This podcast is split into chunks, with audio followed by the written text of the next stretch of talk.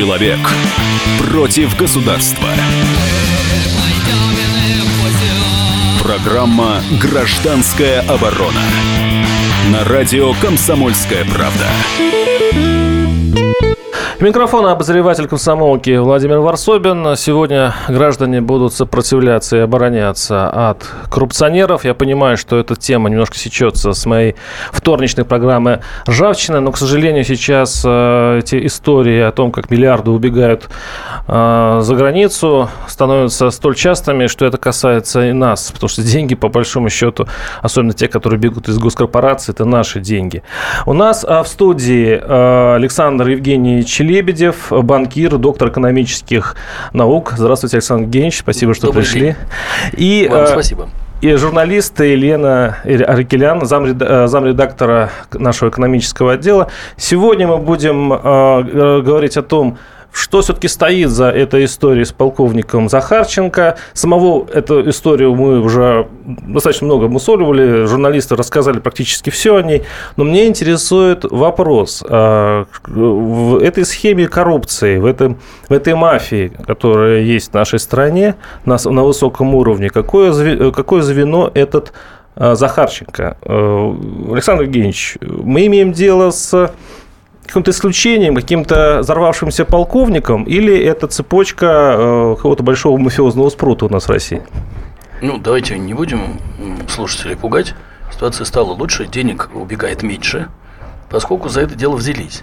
Захарченко, безусловно, высокопоставленная фигура, ну, один из может быть, безусловно, не главный начальник, но он, конечно, с точки зрения своего положения занимал очень важную позицию. Да? Он мог все контролировать с точки зрения эфира, телефонных разговоров и, и переписки электронной. И, безусловно, он знал много, и, судя по всему, человек он весьма способный, судя по тому, что пишут наши газеты. А, поэтому в ближайшее время, наверное, нас ждут какие-то еще дополнительные интересные сведения об этом. Мне, правда, больше всего нравится версия, я высказал на странице комсомолки, что это все-таки часть обслуживающего персонала, а, такой который... денежный хаб, который переводил деньги, да? Ну, это крыша. Это крыша, которая способствовала хищению денег банкирами из э, нескольких сотен российских банков, которые утратили лицензии в последние там лет 8-9. Последний год ЦБ, это уже новый руководитель ЦБ, навел в значительной мере порядок, то есть количество денег, которые расхищают российские банкиры, резко уменьшилось. Но я так думаю, что за границей находится миллиардов 100 долларов, которые были присвоены. Это клиентские деньги, деньги физических лиц, деньги юридических лиц. Там же находится и несколько сотен банкиров на яхтах и на своих виллах, которые ждут, беспокоятся, не будет ли сформулирована такая политика российским государством, что им придется это отвечать. Ну, вот пример с американцами. На прошлой неделе американская прокуратура предъявила серьезную претензию Deutsche Bank на 14 миллиардов долларов за участие в аферах, ну, финансовых аферах. А, значит, Там э, провоцирующий кризис в Америке, кстати, по-моему, за это им вменили, нет? Ну, это кризис так называемый subprime debt, это некачественные ипотечные бумаги, которые были, формировались в пулы, американскими банками крупными. Deutsche Bank тоже в этом участвовал, поскольку он работает на американском рынке. В результате американскому народу был нанесен существенный ущерб. Кто-то заработал несколько десятков миллиардов долларов, а американцы практически со всех банков в внесудебном порядке, то есть они не тратили деньги на судебные препирательства, как мы, допустим, с Пугачевым. И думаю, что Deutsche Bank там что-то поговорит, поговорит, но вернет большую сумму из этих денег. Goldman Sachs уже согласился выплатить, по-моему, 5 миллиардов. HSBC, Wells Fargo. И вообще американцы взыскали таким образом с крупных международных банков за последние 9 лет 265 миллиардов долларов. Но вот не пугайтесь, кажется, большая сумма 25 миллиардов в год, но она ничтожна по сравнению с тем триллионом долларов, который расхищается во всем мире банкирами и крупными корпорациями. Триллион долларов. То есть Россия, на самом деле, вот в этом богатом послужном списке занимает там ну, 2-3%. Это не так много, чтобы на Россию все сваливать. То есть банкиры не могут не воровать? Ну, если э, нет неотвратимости возмездия и наказания, то это легко делать, особенно если у тебя крыша есть в Центральном банке и в силовых структурах. Но еще раз говорю, крыша в ЦБ практически вся ликвидирована. Там, может, осталось там, ну, 2-3 персонажа, а, и то такого звена Да и то, по-моему, они уже этим не занимаются, они очень боятся. А в силовом блоке, в ФСБ и в полиции практически вся крыша ликвидирована. Поэтому даже если найдут еще какого-нибудь генерала или еще одного полковника, это уже не так важно. Важно разобраться, где находятся деньги украденные, как их вернуть. Вот это куда интереснее. И, по-моему, у российского государства есть серьезный интерес этим заняться. А, что это за деньги? Это деньги вкладчиков, Конечно. это государственные деньги. Кто пострадавшие в этой истории? Ну, смотрите, вот давайте возьмем последний пример самого крупного банка, Внешпромбанк. Там пострадали, безусловно, и физические лица, и средние юридические лица, и большие государственные структуры – типа там Роснефти, Транснефти и так далее. Если взять все 800 банков, у, которых, у которых отобрали лицензии, а поверьте мне, там ни одного нет, чтобы не украли ну, хотя бы 5-10%, а некоторые банки и 100% клиентских денег. Например, Пугачева, где все 86 миллиардов рублей по тому курсу, это были совсем уж большие в валюте деньги, он все эти деньги присвоил целиком. Он выдал 200 кредитов – через Кипр. Дальше деньги прошли через Лихтенштейн, Люксембург, офшорные юрисдикции. И в окончательном виде они окопались в 14 новозеландских трастах. Вообще вот эта принимающая инфраструктура на Западе, да, за рубежом Российской Федерации, она находится не в нашей стране, и не в Африке, и, и не в Китае, и не в Японии. Она находится, в принципе, в промышленно развитых западных странах, Великобритания, Франция, офшорные юрисдикции специально сделанные – в Соединенных Штатах, штаты Делавер и Невада. И эту инфраструктуру обслуживает несколько десятков тысяч человек. Это юридические конторы, в том числе самые крупные в мире. Это специальные а, так называемые номинальные директора и конторы, типа вот известный Фонсека Панама. Я думаю, таких Фонсека еще там 4-5. В общем, не такая уж большая инфраструктура. Все эти люди известны, компании известны, где деньги известны. Осталось только нам, может быть, поменять международное право, потому что международное право очень забавно устроено. Это если у нас украли деньги, то мы должны найти тоже много денег, но условно на каждый миллиард, украденный Пугачевым, Бородиным или Бенжабовым, это вот Внешпромбанк, нам надо отыскать, ну, хотя бы 10%, 100 миллионов долларов в бюджете. Это на адвокатов, есть... на судебные да, вот эти да, всякие да. Э, дела. Детективы, адвокаты, угу. ресиверы, агенты, которые будут продавать арестованную недвижимость, депозиты страховые. В английском суде та сторона может сказать, послушайте, ну что там против меня кто-то судится, пусть он положит депозит, в случае, если он проиграет чтобы из этого депозита обслуживать судебные издержки. А суды эти очень дорогие. Вот у меня есть история судов General Electric, крупнейшей американской компании. Кстати, я выиграл суд первой инстанции в Англии в 2013 году, а в декабре прошлого года проиграл.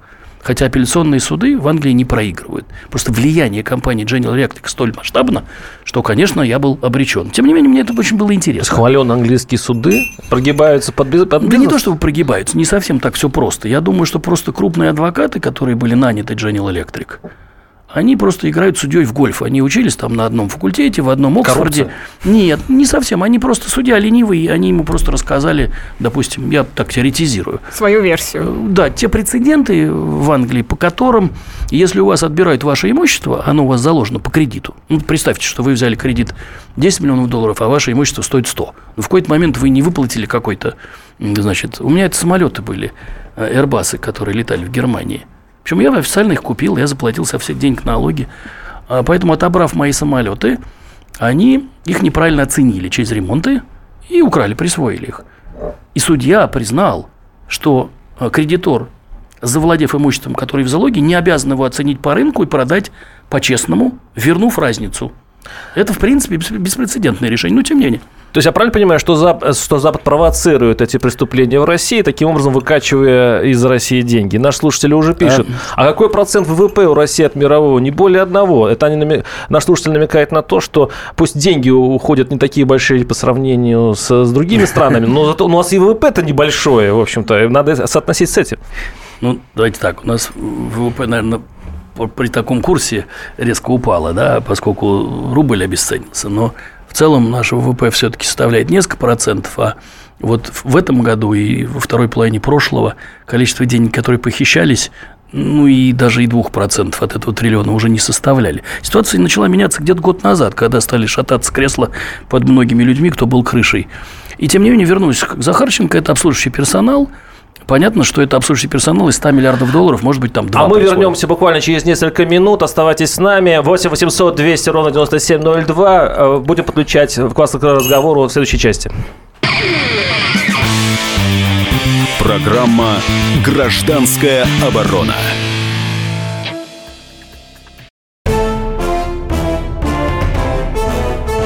Товарищи солдаты и офицеры российской армии. Полковник Баронец разрешает обратиться. Звоните и задавайте накопившиеся вопросы. Угроза НАТО, жилье для военнослужащих и перевооружение России. Обо всем этом Виктор Баранец знает лучше других. Программу «Военный ревю» слушайте по будням с 5 вечера по московскому времени.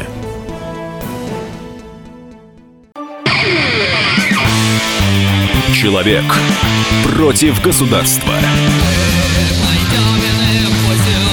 Программа «Гражданская оборона». На радио «Комсомольская правда». Микрофон обозреватель комсомолки Владимир Варсобин. Напоминаю, что у нас в студии банкир, доктор экономических наук Александр Евгеньевич Лебедев и э, за, зам редактора э, отдела экономики комсомольской правды э, Лена Ракелян. Э, мы в предыдущую часть э, оборвали вас э, Александр Евгеньевич, вы говорили о том, я вызвал вопрос, все-таки э, Запад заинтересован в том, чтобы э, деньги утекали из страны. И таким образом э, получается, что эту систему, она уже выстроилась, ее надо как-то менять. Какие выходы из этого положения?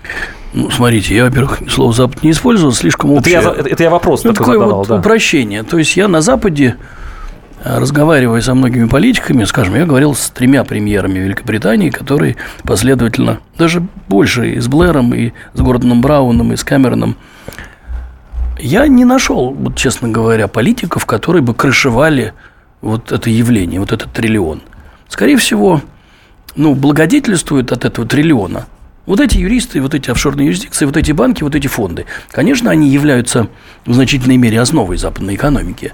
Но они же и как бы являются очень большой угрозой, потому что если представить, что каждый год триллион в этот бассейн направляется долларов, то там уже должно скопиться минимум там 20-30 триллионов. Есть еще более серьезные оценки, 50 и 60.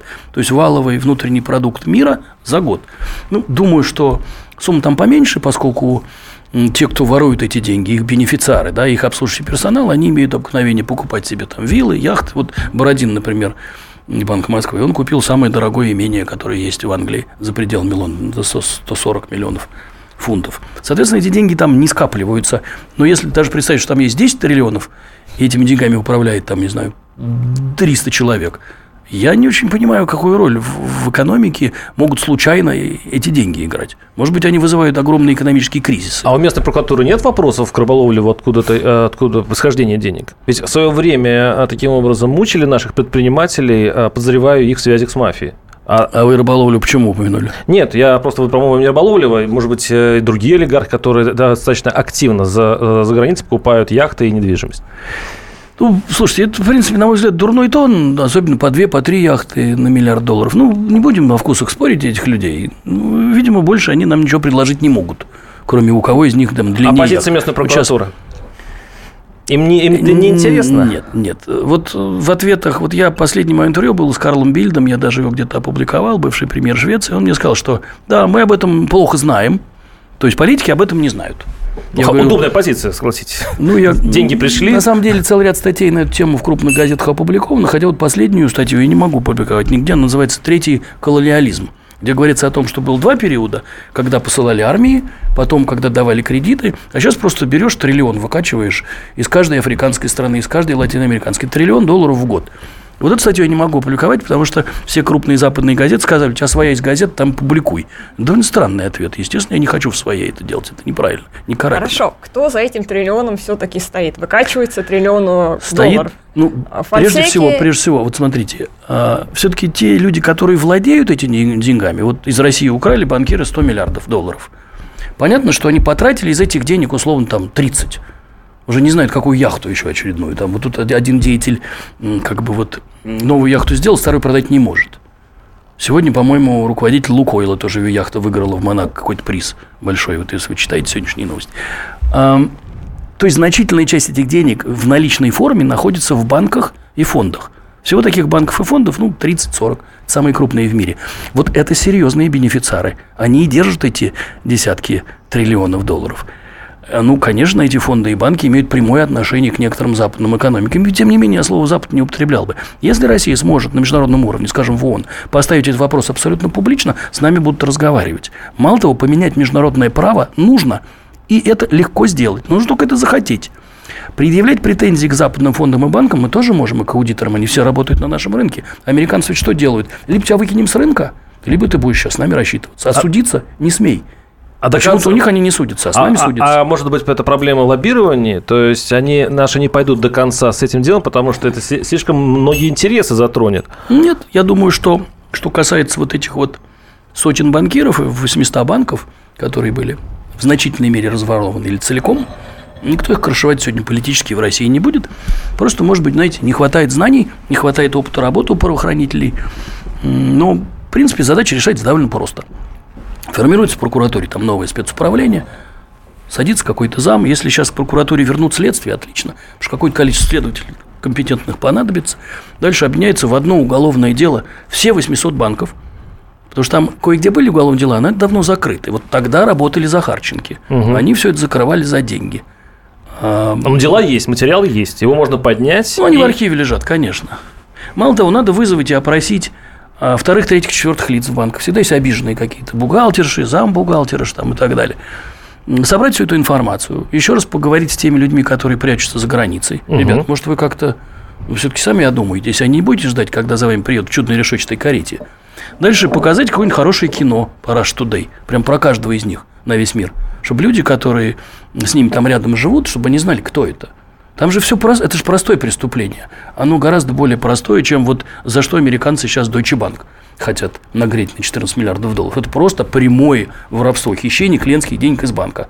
Все эти деньги, вся эта информация есть в АСВ, в Центральном банке, в Базеле, в Банке международных расчетов. Ее можно предъявить любому прокурору, но нужно поговорить политически с нашими западными друзьями или не друзьями, мне все равно. То есть надо принять политическое Но думать, решение. что Запад специально так выстроился, я так не думаю. Хотя и удивляюсь, почему мою статью вот не, не, не публикуют. 8 800 200 ровно 9702 наши телефоны. Присоединяйтесь к нашему разговору. А, я хочу вспомнить э, хорошую публикацию в «Новой газете» по поводу э, этого украденного компьютера. Ну, найденного компьютера, в котором есть очень много интересной информации о, о том, как... Э, как Крапивин? Да, Захар... Крапивин? Ну, и Захарченко. В РЖД. Да. Дело касается РЖД. То есть, возможно, то, те деньги, которые были найдены в, в таком массовом количестве в квартире у Захарченко, Захарченко не относится к такой мощной госкомпании, как РЖД. Это единственная компания, которая затрагивает эти истории? Или все комп- госкомпании Нет. у нас опутаны вот таким Захарченко? Ну, к сожалению, использование прокладок при исполнении больших государственных заказов, практика, которая существует, увы, ну, почти да практически во всех в той или иной степени госкорпорациях. И нигде без банка не обойтись. Вот то, что сейчас говорит беглый псевдобанкир Горбунцов, который прячется в Англии, вот про истории с э, подрядами э, РЖД, все равно все это упиралось в Конверсбанк. Конверсбанк был разворован, значит, лицензия отозвана, а дальше кто-то стал друг за другом там гоняться, включая наемные убийства заказанные. Горбунцова уже чуть не убили. Угу. Соответственно, то, что он хочет рассказать, наверное, точно в какой-то степени к этим деньгам, найденных, найденному Захарченко. Думаю, что из украденных денег ну, может быть, еще там какой-нибудь миллиард или полтора наличными в рублях и в долларах и в евро лежит где-то вот по таким же квартирам или каким-то там антресолям. Но основная часть этих денег, безусловно, за границей. И здесь без банковской системы не обойтись. Поэтому отыскивать эти деньги несложно. Даже если серверы уничтожили. Так вопрос в другом. Может быть, и в Минобороне, может быть, и в Росатоме, может быть, еще в десятки других госкорпораций эти ручейки оттуда, украденных денег, текут, может быть, друг, друг, в другой хаб денежный, другому Захарченко. Не, ну, слушайте, история, такая... история, ну, во-первых, Шойгу – это, конечно, не Сердюков, во-вторых, Сердюкову был преподнесен серьезный урок и его различным подельникам. Кто-то из них и сидит в тюрьме, там. не нужно к этому относиться как к какому-то такой профанации. Потом, как ни странно, Минобороны, вот нет, это по, как пример. По сравнению, по сравнению с какими-нибудь вот где большие подряды, где строятся трубопроводы. Ну, слушайте, ура, УЖД, а бюджет в затратной части ежегодно составлял 30-40 миллиардов долларов. Поэтому даже если представить, что вы там 5% через прокладки уносите, представьте, что это за сумма. В конечном счете все равно эти деньги попадают в банки – все равно есть так называемый транзит, конверт, обнал. Поэтому еще тянуть всю цепочку, ее надо тянуть прямо из банков. И давайте пока ограничимся простой задачей. У нас есть банкиры, разворовавшие банки, у банков отобраны лицензии, они убежали за границу вместе с деньгами. Вот я хочу заниматься только этой задачей. Я, честно, не хочу выходить за рамки вот этого поля. Да, это помнится, Глян Иванов тоже не особо хотели выходить из дела по хлопку из Узбекистана, это еще в советское время. В итоге ниточки потянулись в такие дали, в, в такие кремлевские дали, что, в общем-то, они их дальше и не пустили. Наши слушатели пишут, как вы запросто говорите, воруют, и ни одного слова, что и система государства, и законы сделаны для возможности воровать. Разве не так? Раз воруют, занимая высшие посты. Однако расстрельная статья «Подрыв доверия государству». Вот пишет наш слушатель. Ну, полковник Захарченко, это же не политическое руководство страны. Ну, просто мало кто верит, что он один действовал. Ну, была крыша и ФСБ. Практически все эти офицеры сегодня уволены. Даже, по-моему, без исключения все. Но это не так важно. Все равно эти все посредники сегодня не удел. Поэтому и Центральный банк так ужесточил надзор, что, поверьте мне, там муха без билета не пролетит. Поэтому я вот, честно говоря, не сильно сейчас беспокоился бы об утечке капитала вот такого незаконного характера, заворовывании там каких-то еще банков, хотя из многих из них деньги уже унесены много-много там лет тому назад. Они еще а там на поверхности. Я бы ставил бы задачу, как деньги вернуть, коль скоро у руководства страны есть такое желание. Да, мы об этом поговорим в следующей части нашей передачи. Буквально прервемся на, на пару-тройку минут. 8 800 200 ровно 9702. Наши телефоны. Слушайте нас дальше. Программа «Гражданская оборона». Разгадать планы Владимира Путина не под силу даже западным спецслужбам, но я, Эдвард Чесноков, знаю, чего хочет наш президент на самом деле. Каждый четверг вместе с вами в прямом эфире разгадываем мотив очередного поступка Путина. О чем думает и что планирует Владимир Владимирович. Слушайте и звоните в программу «Вождь» по четвергам в 20.05. Время московское. Человек против государства. Программа «Гражданская оборона». На радио «Комсомольская правда». У микрофона обозреватель комсомолки Владимир Варсобин. Как наши деньги бегут за рубеж. Наши деньги в банках э, воруют э, очень э, хитроумные банкиры. И э, в этой теме, что с этим делать, что полковник Захарченко – это лишь деталь в этой системе. Мы э, говорим, э, мы, ну, на студии банкир, доктор экономических наук Александр Евгеньевич Лебедев и э, зам редактора экономического отдела «Комсомольской правды» Елена Арикелян. Наши слушатели пишут, как бы хорошо зажила Россия, если бы ужесточили надзор и последовали пожизненные посадки этих жуликов. Но, увы, пока они у нас царствуют, пишет Константин. Ну, а другие наши слушатели просто призывают, ну, побольше расстреливать, и в этом, и в этом случае банкиры были бы дисциплинированы. Как вы, вы тоже банкир, э, на это смотрите? Ну, я банкир все-таки такой уникальный, потому что я все клиентские деньги клиентам вернул, поэтому мой банк не должен никому. У меня нет клиентских денег в банке. Это произошло, кстати, при ситуации, когда банку был э, ну, специально организован серьезный кризис. Вот серьезнее, чем любой экономический. То есть, теоретически, да, если вы честный банкир, вы можете продать все свои активы и вернуть людям все, свои, все, все деньги, которые они положили. А да, мне это стоило там место в списке Forbes, ну, поэтому я такой символический банкир, я больше уже, банк мне нужен для репутации, он, правда, работает, но он не берет чужих денег. Ему запрещено давать кредиты, он не, не ведет деятельности. То есть, как бизнес, это уже ноль. А, тем не менее, у меня есть право, и я это право реализовал лет 15. Поэтому мне организовали кризис. Я все время рассказывал про банкиров, называл фамилии, критиковал их крышу. Но все-таки, значит, расстрелы незаконные не наш метод. Наш метод, например, сформировать государственную политику, сделать то, что в простонародье банкиры любят называть предъяву, и, и государство... Они, так говорят, да? Говорят, говорят. Ну, много жаргона, знаете, там. Банк положить на бачок, например. Это вот все уже оттуда вынуть, присоединить его к другому банку. Есть же целые большие группировки. Большая часть из них разгромлена, кто-то сидит в тюрьме. Но две-три еще остались, которые там что-то пытаются, но ничего у них не получится. Им нужно уже разоружаться. То есть они метод все-таки не стоит э, так жестоко да нет, обходиться нет. с банкирами? Действовать надо... надо жестко, но в соответствии с правом, да, и внутренним законодательством, и менять международное законодательство с тем, чтобы Польша, российское государство, никаких денег никому не платило за возврат украденного. И это можно сделать. 8 800 200 ровно 9702. Александр, слушаем вас. Здравствуйте. Добрый, Добрый день. день. Алло. Да-да, слушаем вас, вы в эфире. Добрый день. Э, я считаю, что вообще решение банковского вопроса вопроса, решение вопроса с коррупцией в правоохранительных органах и решение вопросов с любой коррупцией, оно лежит немножко в другой плоскости. То есть на сегодняшний день, э, получается, нет нормальной системы, э, которая бы позволяла эти все вещи пресекать и контролировать.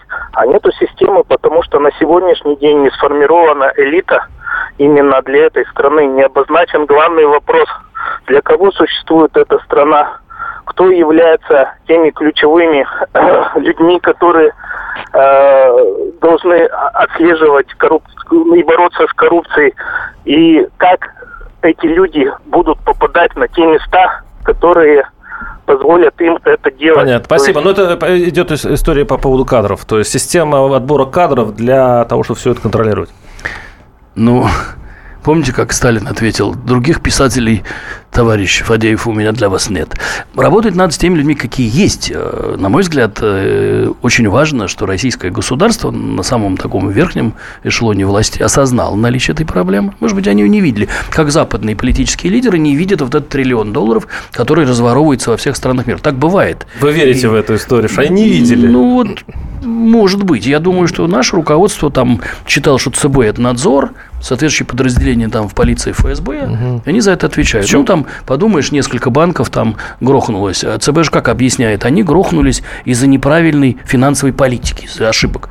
А я все время говорил, что, ребята, ну поверьте мне, э, вот в этом случае украли 100% клиентских денег, здесь 50, здесь 30, 20, ну никогда не меньше 15.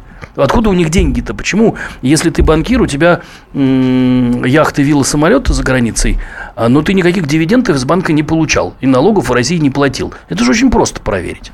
Ну, выходцы из спецслужб, наши руководители государства, многие они ничего не видели и не знали. Ну, уже прошло, по 15 лет. Послушайте, я послушайте, ну, вот, понимаете, я же тоже раньше работал в, в, точно такой же организации.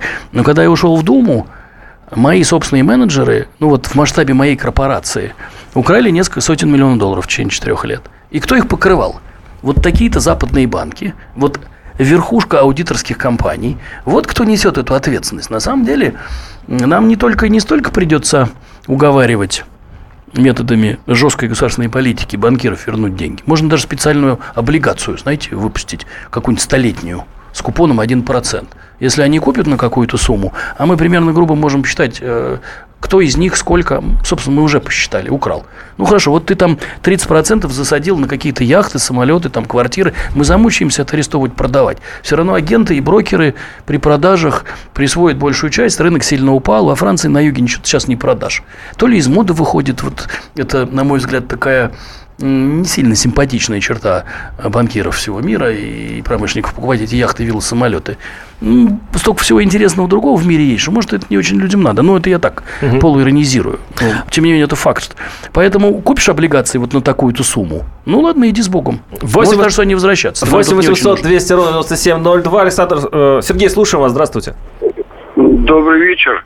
Добрый Я вечер. думаю, вы согласны со мной, что Россия – это богатейшая страна мира по сырьевым запасам.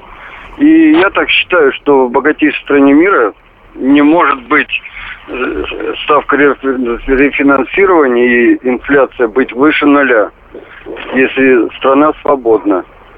Если согласны со мной, то можете даже связаться после эфира, я вам Понятно. объясню, как Спасибо. можно сделать. Спасибо. Тут вы, вы, вы, вы экономист, в отличие от меня. Вы, вы, это имеет какой-то смысл? Ну, мне не хотелось бы вообще все комментировать. Понятно. На свете. Но 10% ставка, она все-таки соответствует всяким другим макроэкономическим показателям. Потом, ну, не такая уж мы и богатая страна, особенно при сегодняшних ценах на нефть. Я бы другой вопрос хотела задать. А действительно вот выставить предъяву, как вы говорите, э, так сложно? Или просто нет особого желания этим заниматься? Ну, действительно, сколько из-за вот тех людей, о которых мы говорили, а, призваны хотя бы к какой-то ответственности. У нас ну, столько смотрите, в бюджете, что можно им заткнуть этим деньгами. Я верну вас к началу дискуссии. У этих людей была крыша. Но эта крыша была не на уровне политического руководства страны, а на уровне силовых структур ЦБ. Она была, и люди эти известные. И что они делали, известно. Я же ведь много раз публично, я год три назад прекратил это делать после наезда на банк, ну, потому что я почувствовал, что я все уже сказал, и дальше смысла не имеет. Ну, вот видите, как получается иногда. А вот э, разорился внешпромбанк, там пропало 4 миллиарда, 256, что ли, миллиардов рублей. Получилось так, что кто-то из э, достаточно серьезных людей страны держал там деньги, честно заработанные. Ну, мало ли какие бывают случайности после которых следует цепь событий. Угу.